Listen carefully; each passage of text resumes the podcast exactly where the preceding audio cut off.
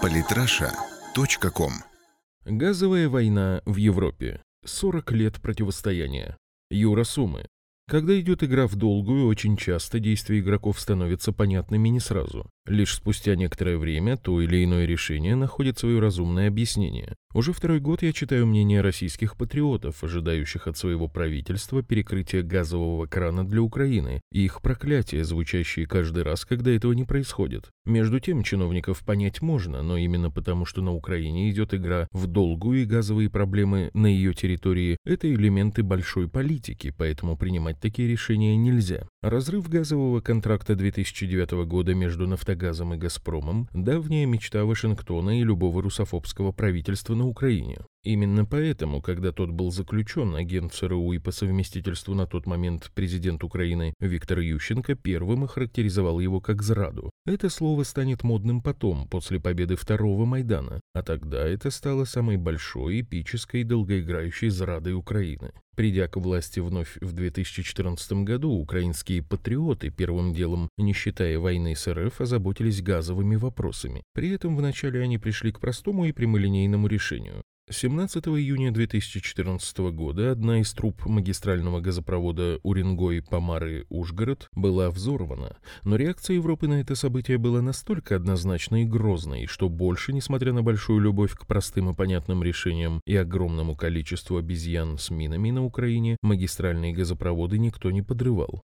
Контракт века. Примечательно, что как раз тогда впервые я и услышал из уст российских патриотов, что надо бы перекрыть Украине газ. Их объяснения при этом также были понятны и просты, чтобы перекрыть убийство русских на Донбассе и принудить Киев к миру. Кстати, именно этого же и хотел сам Киев. Но мотивация у него была совсем другая – добиться газовой независимости и при этом показать Европе ненадежность России как партнера, как мы понимаем, слова в этом случае не так важны, как цели, а цель очень простая. США еще в 1970-е увидели колоссальную угрозу своим интересам в Евразии, когда советское и немецкое руководство договорились о прокладке первого магистрального газопровода между Западной Европой и СССР. А потом трубы начали прокладываться одна за другой, укрепляя горизонтальные связи внутри континента и делая перспективу будущей его интеграции в одно экономическое целое всего лишь вопросом времени. Уже тогда не помогал ни железный занавес, ни резко набравшие обороты противостояния военно-политических блоков. Пик холодной войны пришелся как раз на реализацию этого проекта. Детальнее об этом можно прочесть в статье «Контракт века. Повторение истории 30 лет спустя».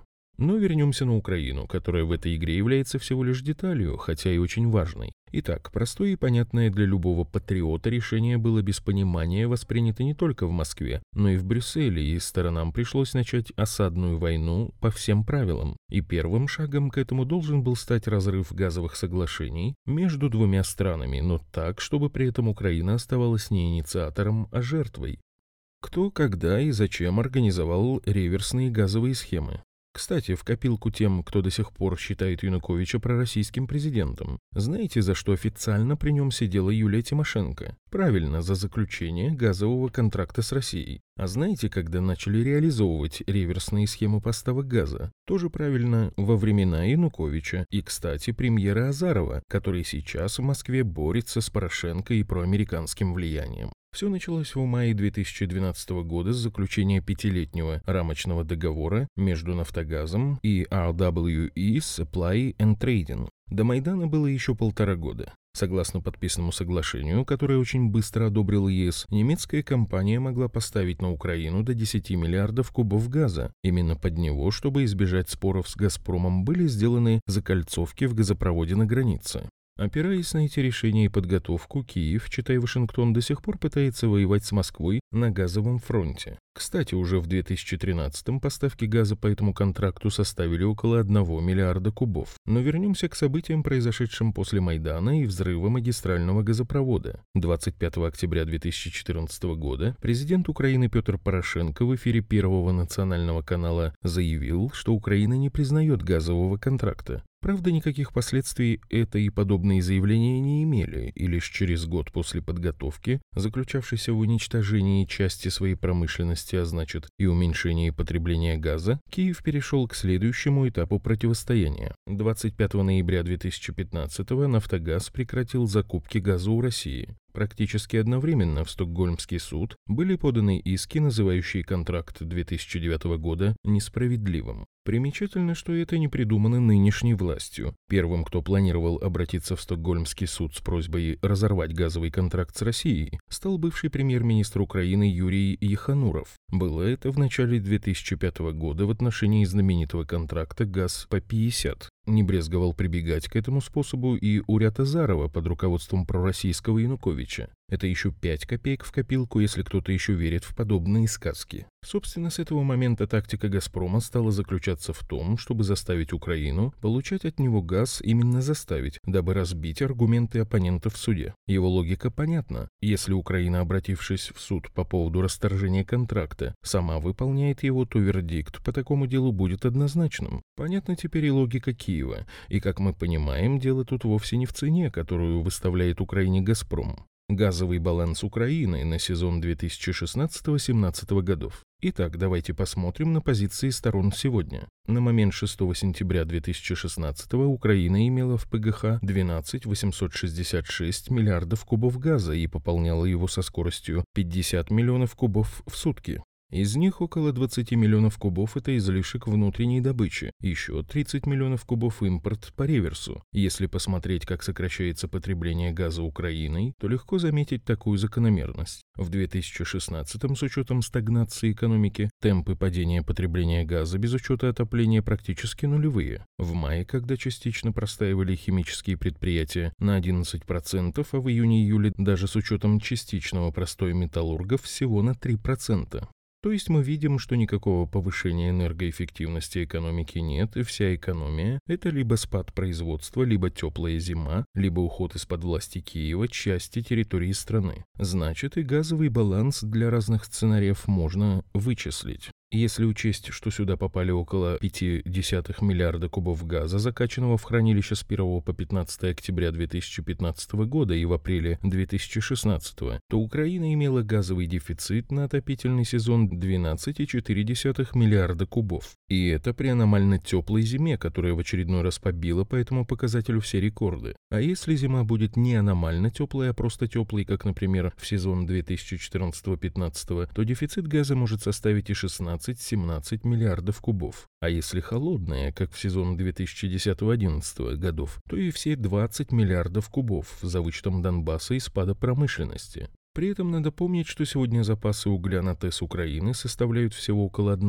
миллиона тонн и вряд ли будут выше полутора-двух миллионов на начало отопительного сезона, что много ниже прошлогодних, а это добавочный газ в энергобалансе или закупка добавочного угля. Как раз накануне в Минэнерго посчитали, что нехватку угля на Украине в этом сезоне можно будет компенсировать тремя лишними миллиардами кубов газа. Почему вдруг уголь вместо газа? Тут вопрос уже в экономике. Дело в том, что за последние полгода стоимость энергетического угля на мировом рынке выросла в полтора раза, а газа упала. Как мы помним, гордая Украина по политическим причинам, чтобы не спонсировать терроризм на Донбассе, интенсивно сейчас закупает не донецкий уголь за гривны, а южноафриканский уголь, добытый на донецких шахтах этой далекой южноафриканской страны за доллары из порта Новороссийск. Такова цена энергетической независимости от России. Итак, для прохождения зимы надо минимум 12,4 миллиарда кубов, плюс 3 миллиарда кубов, или максимум 20 миллиардов кубов, плюс 3 миллиарда кубов.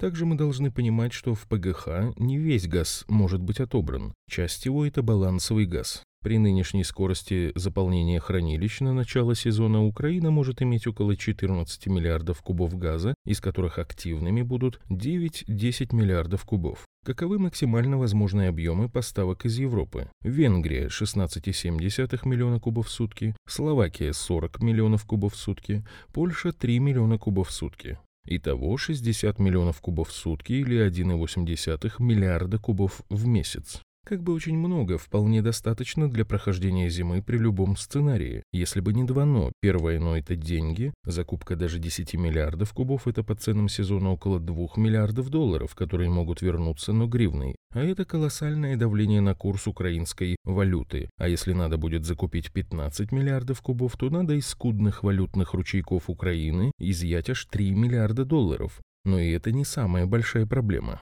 И еще один важный момент. Мы все прекрасно понимаем, что реверсный газ – это фактически российский газ, вернее тот излишек, который европейские страны закупают у «Газпрома», выполняя пункт контракта «бери или плати» за счет умных патриотов Украины. Зимой, если ударят холода, газа не будет хватать и самой Европе, как это уже неоднократно бывало. В этом случае украинские ПГХ работали буфером и отдавали свой газ на Запад, компенсируя его затем с Востока, согласно заключенным контрактам. А это как раз то, чего очень не хотят сегодня в Киеве. С другой стороны, давая Киеву кредиты на закупку газа, страны ЕС наверняка требуют от Киева стабильности поставок зимой. Они это подчеркивают в каждом подобном случае. Проиграем ситуацию, когда на протяжении двух месяцев Украина не сможет пополнять запасы газа по реверсной схеме и даже вынуждена будет отдать из своих хранилищ 2-3 миллиарда кубов газа. В этом случае потребности на уровне 20-23 миллиардов кубов никуда не денутся, а из баланса исчезнут значительные объемы. Нероссийского газа может не хватить, что будет обозначать стратегический проигрыш всей партии. Эпилог. Я очертил в рамках статьи лишь некоторые моменты большой стратегической газовой войны между США и Россией на территории Европы. У нее много нюансов и деталей. Но главная мысль, которую я хотел подчеркнуть в рамках статьи, это то, что простые и понятные решения в этой ситуации почти всегда проигрышные. Также читатель должен понимать, что война идет серьезная, и Украина тут лишь инструмент в руках главных противников. Результаты этой войны еще далеко не предопределены. Каждый выигрыш или проигрыш приближает или удаляет стороны от победы или поражения. И это надо всегда иметь в виду, когда хочется быстро и просто решить текущую проблему при помощи очевидных решений. Подписывайтесь на наш канал в Телеграм. Самые интересные статьи о политике и не только. Читайте и слушайте каждый день на сайте polytrasha.com.